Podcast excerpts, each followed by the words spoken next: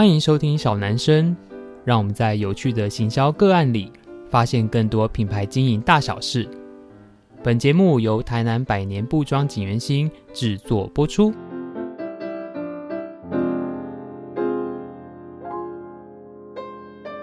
Hello，大家好，欢迎收听小男生小老板的台南生活，我是景源兴小老板子欣。在去年呢，我们社群发了一篇 流量很高的文章，那张文章其实只有几个字啊的大致的内容呢，就是在娓娓的抱怨，就是哎，为什么 IKEA 不来台南这样子？好，所以我们今天呢要来这个聊在地没有的生活，就是台南不能逛 IKEA 生活。好，没有啦，其实这是一个很有趣的话题哦，因为这一个话题其实它会跟我们一直在讨论的产品行销或是品牌经营里面所谓四 P 里面的其中一 P Place 的通路的选择是有关系的。身为一个消费者，但我们会觉得说，哎，为什么不来？明明你来，我们就会去逛，我们就会去买，我们就会去吃瑞典的肉丸子这样。可是我觉得势必大通路在通路的选择上，应该说他在通路点的选择上，一定是经过完整的评估，他才会做这样的决定。所以今天呢，想要来跟大家聊聊这个话题。那同样呢，我们有一个非常特别的来宾呢，这个来宾呢，其实他之前有在我们的小男生出现过，然后角色非常迥异，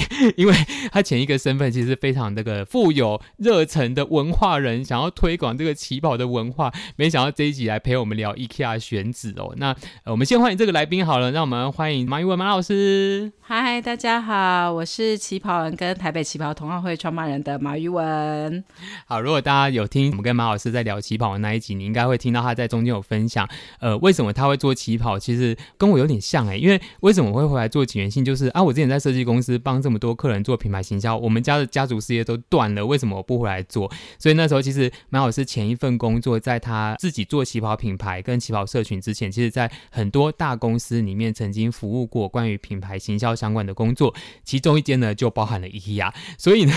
去年呢，我在这个一片哗然的时候，就是当当时 IKEA 决定要去嘉义选址，我在我个人的脸书上面就是发文说，有没有人要来陪我聊 IKEA 的这个选址？那时候马老师就回复我说，就是我啊。我想说，哎，对耶，我刚认识马老师的时候，其实我就知道这件事情。好，所以呢，来，我们来 先请马老师分享一下当初在呃 IKEA 工作。我这样一直提到对方品牌会不是很好，好，就是在这个瑞典家具 家具家饰品牌，对，就是工作的经验好了。好，那个其实我待在 IKEA 的时间也没有非常的长啦，两年多。然后我是 IKEA 敦北店的行销经理，现在叫小巨蛋城市店嘛。所以大家对 IKEA 的组织结构不是很了解，我再跟大家简单介绍一下，IKEA 就是瑞典大品牌，但是它在全世界几乎有直营店，可它在台湾是代理商哦。真的吗？是，是香港香港一个代理商拿下来，所以那个这个香港代理商拿下来 IKEA 管的国家是。香港、台湾跟菲律宾，我没记错的话，哦，印尼，对不起，印尼、菲律宾不是，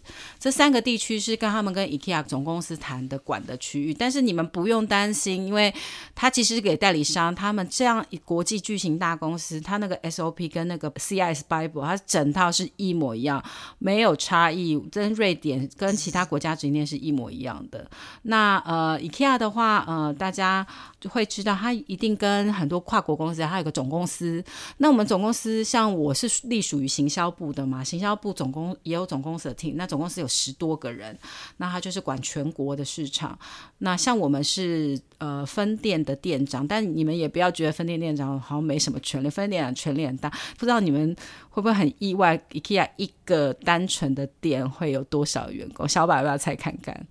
你说以敦北店，以敦北店，当时敦北店是后来搬家的那一个，对，后来后来搬到内湖，后来又重新开个小巨蛋城市店，就是蛮早，很早很早，我有逛过那个地下室的 IKEA，对不对？是，你猜，你说一间店有多少人？一间店有多少人？你这样讲，我当然就会觉得没有想象中的那么少。对，有五十个吗？有五百个人，真的假的？敦北店有五百个人，我每次都觉得自己好像地下的蚂蚁皇宫。敦北店有五百个人，员工。敦北店没有很大呢。敦北店就五百个，平均 IKEA 的我们 IKEA 的系统分两种店型，一个叫做就是其实 IKEA 以前只有一种店型，就是所谓的蓝色大盒子，我们英文叫 Blue Box，我们自己的内部的语言叫 Blue Box，就像新庄店或是高雄店这样子一整块的。这个店呢，至少会六七百个人。那像敦北店那种是五百个人，所以哎，IKEA 先应该不会揍我吧？直接透露他们的员工很多机密，就是你不要看这个这一家店，其实它里面靠他生活人是很多的，所以一家店那个店长全流动，他等于就是一个台湾中型企业的老板了，他要管非常多人的，所以他的营业登记不是登记总公司，是一家店的店经理，哦、对，他就是一家独立的公司，所以我们其实身为一个东北店行销经理，要管很多事的。那因为我是行销嘛，所以想跟特别大家分享，我比较熟悉。当然，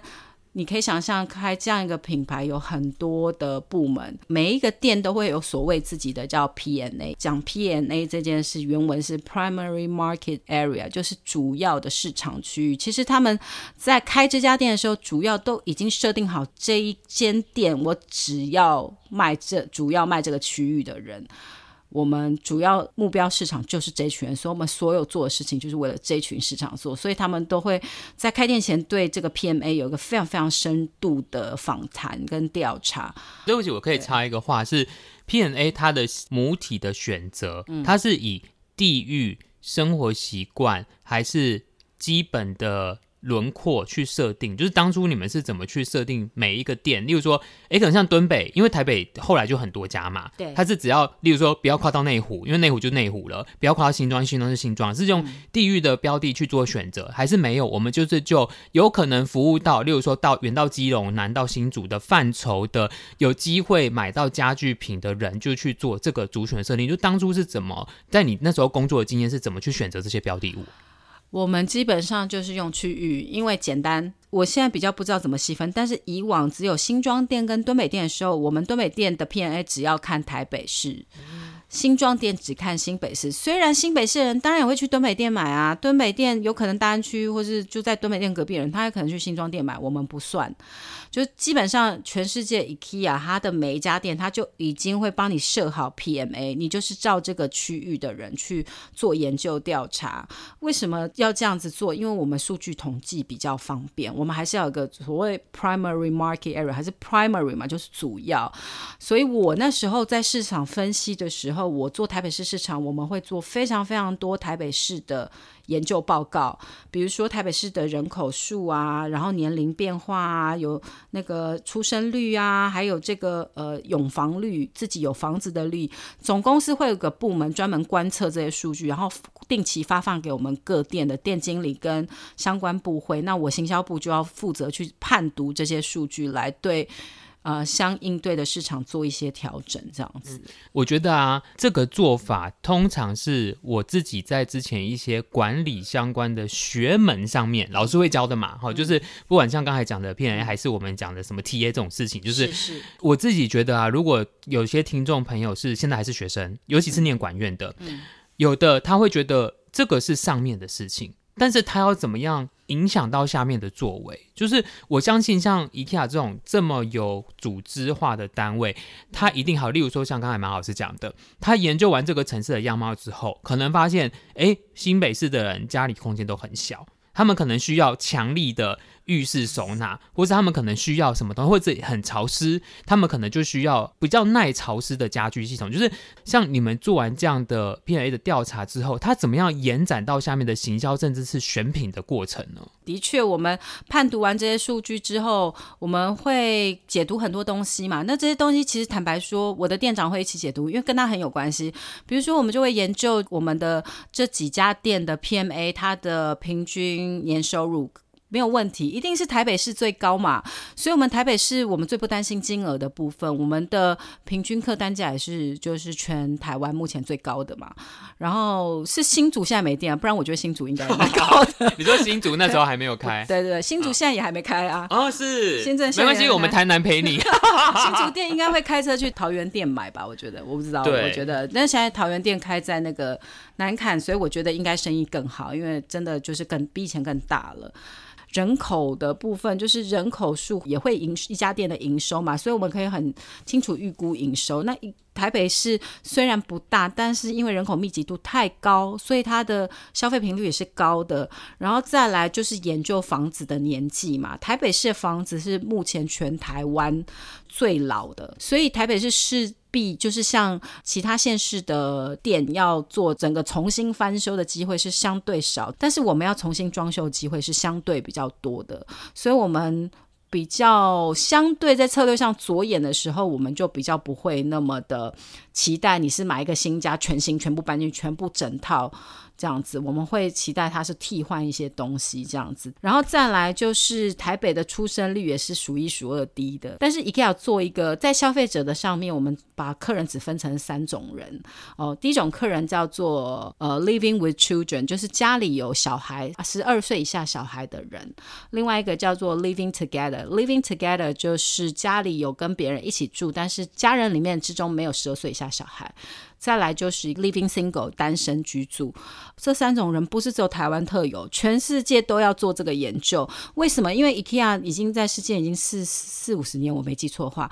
他们研究这三种居住的方法的消费金额是完全不一样的。Living single 消费的平均客单价一定最低，Living together 第二高，最高的就是 Living with children，因为生了小孩要添购很多的不同的家具跟配件，所以不管在任何一个县市，Living with children 的平均客单价跟它的年消费金额在 IKEA 也是最高的。所以 IKEA 甚至有甚至一个 course，一个专门的教育训练，就是 Living with children，还有很多的手。册跟影音影带要看的，就是你要怎么样去 take care 这些。最终要在 IKEA 花最多钱的人，所以 IKEA 有跟其他教育很不一样一个儿童特区，有没有？因为他们很肯花钱，家中有个新宝贝生了，他们特别要照顾他，这也是 IKEA 的一个重要的研究。那当然还有类似很多的细部，我们都可以看啦。那众多我就不说，刚刚讲的是几个大例。那这些东西研究之后，再怎么深入呢？我相信刚刚小老板有举例，的确，高雄的客人跟台北要的客人就完全不一样哦。诶，不能完全不一样，蛮多不一样的地。地方，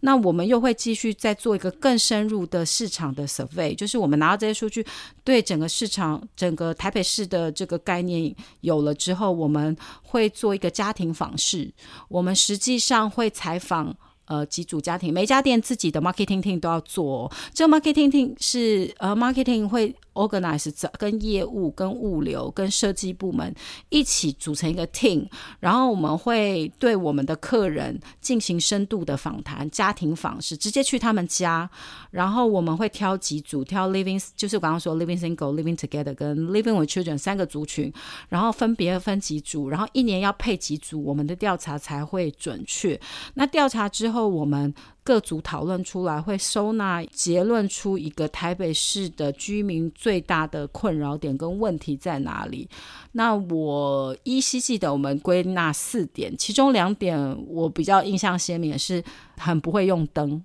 我相信大家很，很不会用灯。你是说不知道怎么选灯，还是家里很少灯？家，你有没有发现？我觉得这个应该是台湾人的通病，或华人呢，就是在。欧美的话，他们对有情调、有气氛的灯是非常在意的。可是台湾大部分的人对灯只有就是一个吸日光、吸顶灯、日光灯结束刷，就是没有很多。而且要是白光，对，白光这件事是很可怕的事情。没错，你讲对了。所以我们那时候做完这个结论，我们是觉得。灯光部门是可以，比如说像大家进去 IKEA，这这怎么会落实这个？我们这个结论之后落实之后，就会给他们一些多的展示区，然后在我们前面模拟几个居家的设计，就要多给一下期待跟那个，或是在一些呃我们 IKEA 杂志或是在外面推广的一些公关媒体的时候，就会讲灯怎么运用在生活里面，节庆的时候怎么用怎么用。还有另外一个台北是因为是也是全国的居住空间，一人平均分配到坪数最小的嘛，寸土寸金嘛，所以呢。台北最严重问题就是收纳空间严重不足，绝对比高雄跟台南人严重，所以我们也要做很多的收纳 solution 解决方案，在我们的设计配置里面，在我们的文宣，那物流部门跟产品部门跟呃业务部门要怎么配合销售这一块，那行销部门要做出什么相应对的活动，种种之类的。我们一年我们敦北店那时候是至少做十六组，我不知道其他店，听说其他店有做到一百组的。我觉得啊，其实。现在你知道很多文青他们是很反对重商主义的，好，他们会觉得诶，商人就是在赚钱。可是有一些商人他就是赚钱赚到让你觉得你又爱又不能没有他。好像刚才马老师分享这个过程，我就开始去思考我自己的 IKEA 体验。你知道，当我们开始像景元星是一个零售业嘛，所以当我开始做零售的时候，我就会去思考，哎，我消费者在我这间就算三品的小店里面的体验是什么？好，所以我觉得听众朋友跟我可以跟我一起回忆看看，你们逛大呃，我不能讲大部分，就是我自己逛过好几间 IKEA 通常的体验，一定是因为当然之前大家先停好车嘛，停好车，通常你是从楼上逛下来，对不对？就是一般的，它就是最后结账的地方会是在一楼这样。我觉得它可能跟货运的运输是有一些关系的。可是你就必须要经过一个长长的电扶手扶梯的过程去，可能看着它第一个端景、第二个端景、第三个端景，然后不断不断的 POP 告诉你他们家的东西多好用、多便宜、多好看。然后走到了第一个你要进入那个卖场的时候，其实虽然大家都知道 IKEA 是一个情境陈列式的呃销售模式，可是它在情境陈列的一开始进去的时候，其实都是特价区。我不知道大家有没有发现，它会有好几个篮子，然后都是特价，而且是很民生的东西哦，什么晒衣服的夹子，什么收纳的保鲜盒，会有几篓，不会很多，大概十篓以内，十区的，像站板的差不多那个大小。进去之后才是它的主要的，不管是家呃客厅呃厨房 whatever 的各个区域，然后呢会接着是儿童区，对不对？儿童区旁边呢，我的经验好像高雄店就这样，儿童区旁边就是美食区，对不对？就是吃东西的地方，然后吃完之后下去就开始买东西。我自己这样刚才听马老师回想起来，我觉得这些安排一定有它的原因在，它可能有一种品牌要告诉你，当你进入这个卖场，你要经过一个情境，先透过 POP 洗脑你。之后进入之后，你第一看到第一个特价区，你会突然发现，哎，刚才我看的 POP 这些东西，原来真的那么便宜，就是我摸得到的。之后他不断的用美轮美奂，你看不到柱子、墙面跟不知道阳台到底有多小多大的房间，去告诉你它可以情境的样式。之后到呃，刚才可能马老师有分享片 A 部分，小孩子停留在其他小孩子区域算蛮大的。好，然后呢，到后来小孩子玩累了或干嘛，然后大家开始吃东西，薯条、肉丸子、可乐，就小朋友最爱的东西。所以其实。我觉得虽然我们今天讨论的是 IKEA，但是其实麦当劳也有非常好玩的呃销售模式或是行销模式，是他们从小时候，像我们小时候就是有那个快乐童餐，要提一个那个麦当劳耳朵红色的盒子，或是各种盒子，这样就是从小去陪伴你度过快乐的时光，哪怕那是垃圾食物或是什么东西的，它就会让。小时候的消费者产生那个黏着度，或是你对这个品牌的联想是快乐的，是呃各种欢乐的感觉，然后延伸到后面的事情，这样，所以我真的觉得非常有趣，是呃，因为我的角色也是两边嘛，哈，一个是呃硬化的创作者是浪漫的，但一边是文创品牌的营运者，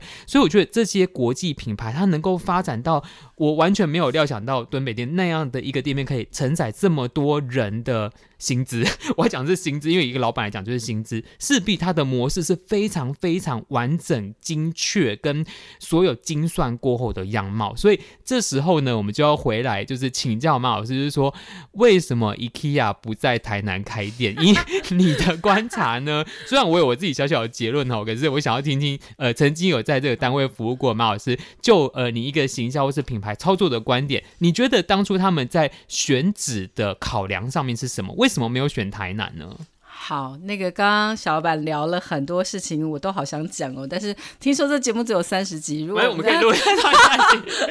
我们可以录上下集。因为其实刚刚小老板讲很多啊，应该大家如果有在看气管书，IKEA 书非常多。那个 IKEA 赚钱是有道理的，他们那个 Blue Box 被誉为是一个赚钱的超级机器，他们那里面整个 SOP 通道怎么走，那个就是全球。IKEA，你到全球都长一模一样啦，就是他们是有一定的道理。这个我我们在里面也都惊叹了很多次，甚至你看到厕所里面贴的，可能也都是有哲学的哦。反正他们就是有规定要要贴什么，要教育什么消费者什么东西，然后什么转角记一二三，第三个转角放什么，都是有规矩的。这个就好好好好玩，下次有机会再聊，因为那个聊不完。那到底为什么？台南没有开啦，我之前小老板有预测过，我自己是是是想是差不多，因为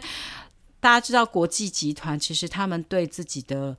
未来营运目标跟方针都是非常清楚，他们要预测清楚的预测未来几年的，甚至我我记得我待 IKEA 时应该是二零一三年到二零一五年之间，然后那个时候我就要离开前，我就曾经听到。呃，高层告诉我们，总部对台湾市场的期待是，二零二二年成绩要比二零一五年翻一倍。我后来听说我做到，我就说天哪，一倍到底怎么做到？他说，嗯，反正就是要做到，然后他们就是有他们相应对的配套跟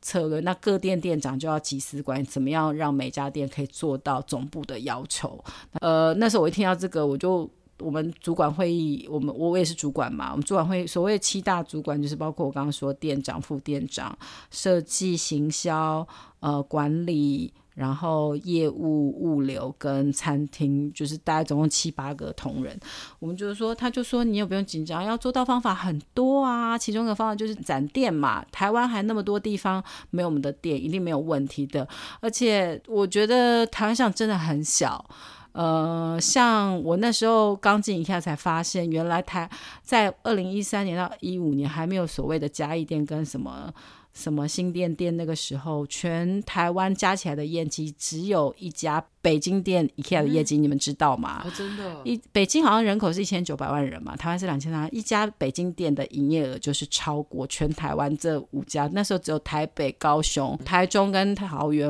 啊，新庄、新庄、新庄五家店加起来没有一家北京店，所以北京店在大爆炸了，就是每次在 IKEA 附近就塞的，所以他们在我要。离开 IKEA，二零一五年开了第二家店，是疯狂的爆满，所以大家就知道，其实总部对台湾并没有抱持很大的期待，但是也希望台湾能够成长茁壮。所以其实那个时候我就知道，他们其实有计划性的在展店，于是真的在我离开后就开了新店店嘛。呃，现在的敦北店，因为真的不是符合 IKEA 的 standard，IKEA 的 standard 就是 blue box，就是我们说的，我们昵称内部昵称 blue，就蓝色大盒子，就是像新庄店或或是像像高台中、台中、高雄那样子的。但是我离职之后，我还是跟 IKEA 同事非常好嘛，他们也跟我聊说有一点改变哦，因为 IKEA 瑞典现在在实在欧洲荷兰实验那个。城市店就是在 building 里面，因为你看全世界，其实台湾算方便，全世界大部分的 IKEA 都是开在郊区的，因为只有这样子，我们才可以独立在里面那个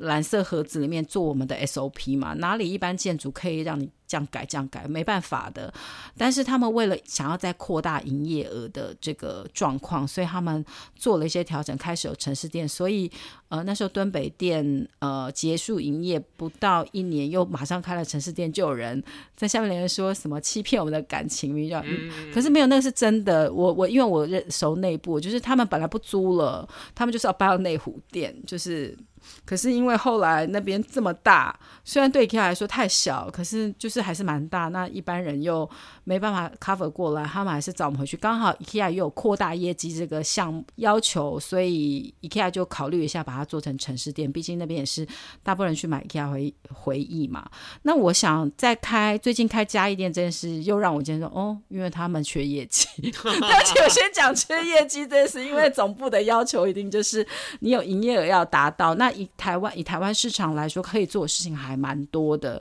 那 IKEA 很认真一下每年都会做一个品牌资产的报告。那资产报告有好几百项的解答。那我们自己行销人跟其他部门都要去判读那个资讯，那里面就讲到台湾的 brand awareness 高的，大概九八成的人都是知道 IKEA 的，但是还是有两趴的人不认识啊。你知道做 marketing 就是极力要做到满嘛，所以能做就尽量做。然后还有在市场的遍布上，那我自己一直是没有那么看好东部市场，嗯、因为东部的。很多人都觉得说，哎，东部不是很多民宿很需要 IKEA？我们以前在东北店一天到晚就是收东部的民宿业者订单，那代表他们不需要在东部，他们来台北买就好啦。因为东部开的成本绝对会太高，因为人口太少了。那西部是很多市场的，所以你看在桃园、呃台北、呃新北跟新庄嘛，还有高雄之后，他们。第一个选择就是台中，那台中也是目前全台湾最大的店。那在这个台中到桃园之间，跟高雄到台中之间，到底要挑哪边呢？我想他们挑嘉义是有原因的，因为嘉义刚好呃这几年也做得挺不错，越来越多人重视这种文创啊设计的东西。那台南的话，我自己是觉得，虽然台南感觉是一个非常富有文化气息，然后也会很多人很喜欢，可是相对于市场的，我刚刚讲到 PMA 这件事情，刚刚一开始聊到，因为台南就会跟台高雄的 PMA 有一点 cover 到，我觉得，然后又太近了。那嘉义又是一个，就是它可以辐射，就是说到彰化地区嘛，所以我觉得它是比较有希望的。所以，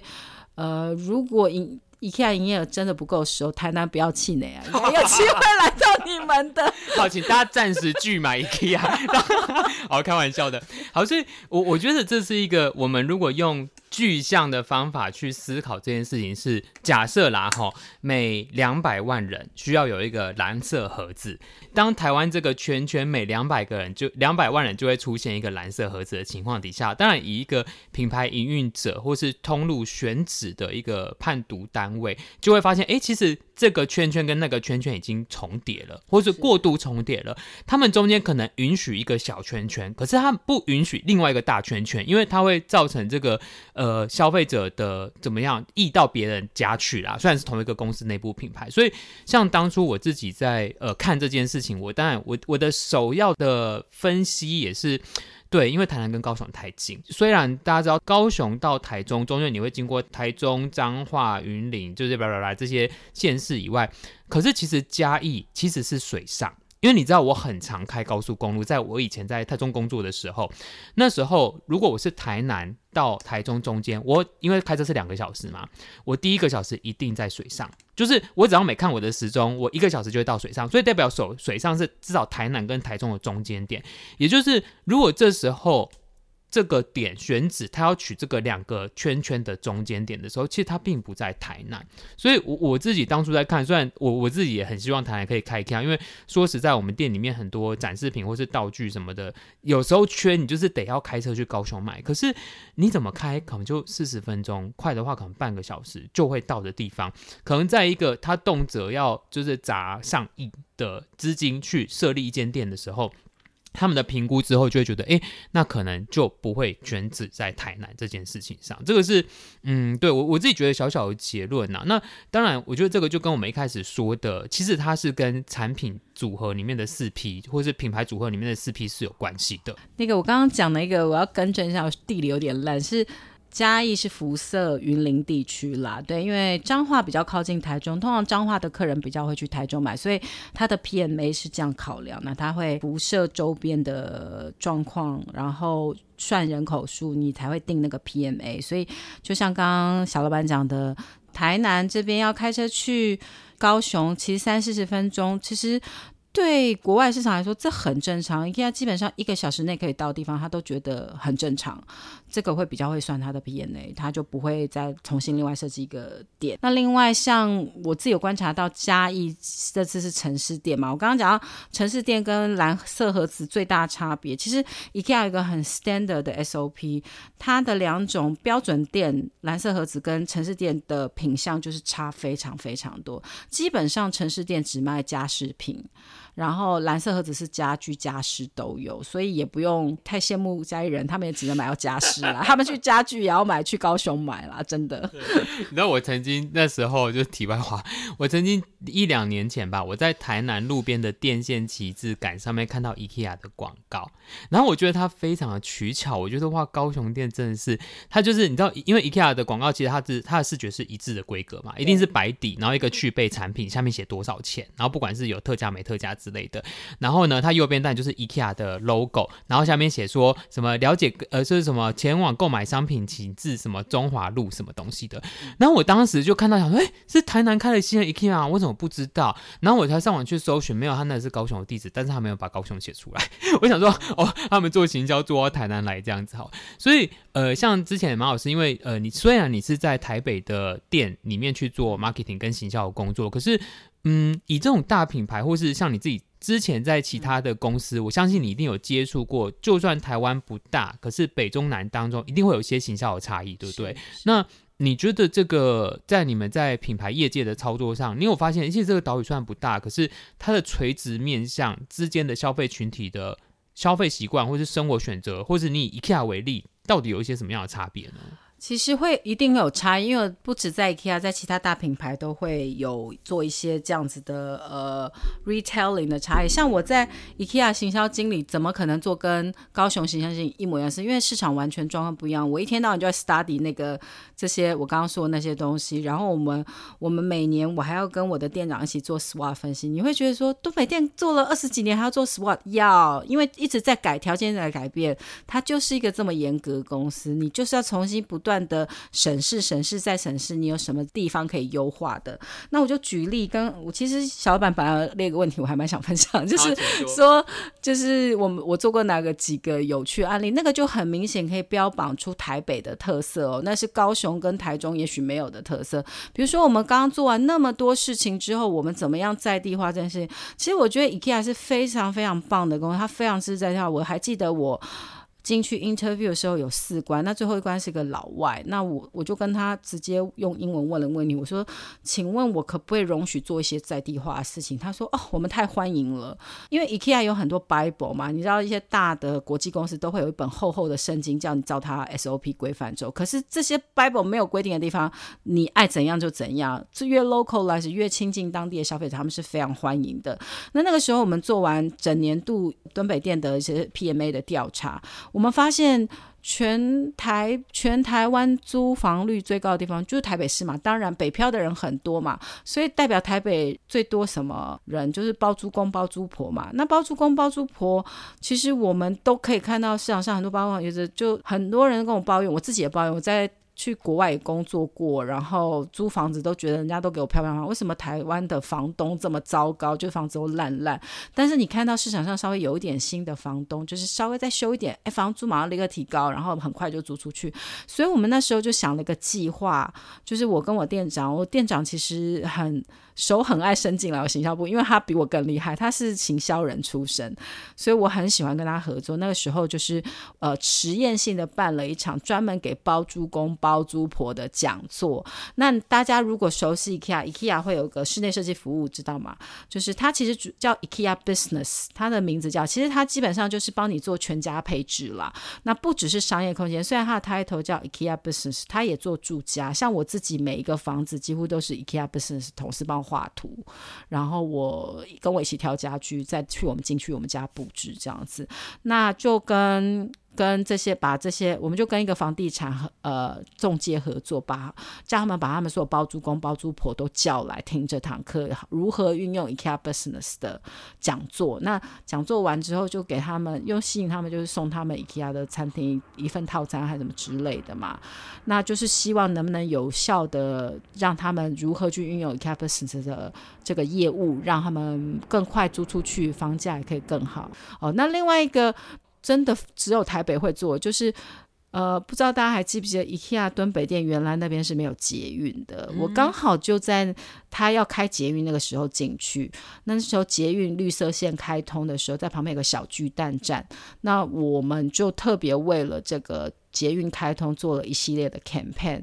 呃，从来没有一个 IKEA 单店做了电视广告，所以我那时候做了一支电视广告，就是 IKEA。呃，敦北店现在离你越更近了，因为捷运开通了，我们就在小巨蛋旁边，小巨蛋站旁边，所以我们那时候做了一系列的 campaign，所以这个就是很标准，就是台北才会做的事情。所以如果会 localize，就是会尽量的可能贴贴近你的 PNA 调查的结果而去做这样子的事情，对。嗯好，我觉得非常有趣哦。然后，其实我还有非常多疑问 想要请教马老师哦。所以，就是我们刚才讨论一下，决定我们要来录上下两集。好，所以今天呢，很开心我们可以请到马老师来跟我们分享。我觉得 IKEA 的这个话题只是一只是一个头，但是其实里面包含了很多品牌在行销推广、选址，甚至是产品，你怎么样从市场调查开始延展到下面各种行销的作为哦。好，我自己觉得非常有趣。那更多的内容就请他听下一集的内容啦。拜拜。